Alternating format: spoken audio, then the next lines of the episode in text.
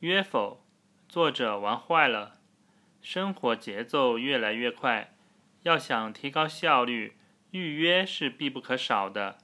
看病要预约，吃饭要预约，就是三五好友准备一起外出游玩，也要提前沟通，看相互间的工作安排是否有冲突。约会能否成功，首先必须得先约。而且必须要有充分的提前量。现代人的生活一般都安排得较为紧凑，大家习惯把自己的日程安排得满满的。只有这样，生活才不会显得那么空虚、寂寞、冷。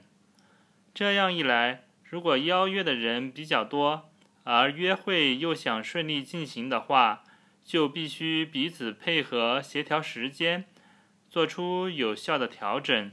比如，有的人必须重新规划工作计划安排，有的人必须推掉一些不那么重要的交际应酬。所以，要想约会成功，提前进行邀约就是必不可少的。其次就是准备，邀约发出去了，我们就必须提前进行相应的准备，即使约会不一定能百分之百的成型。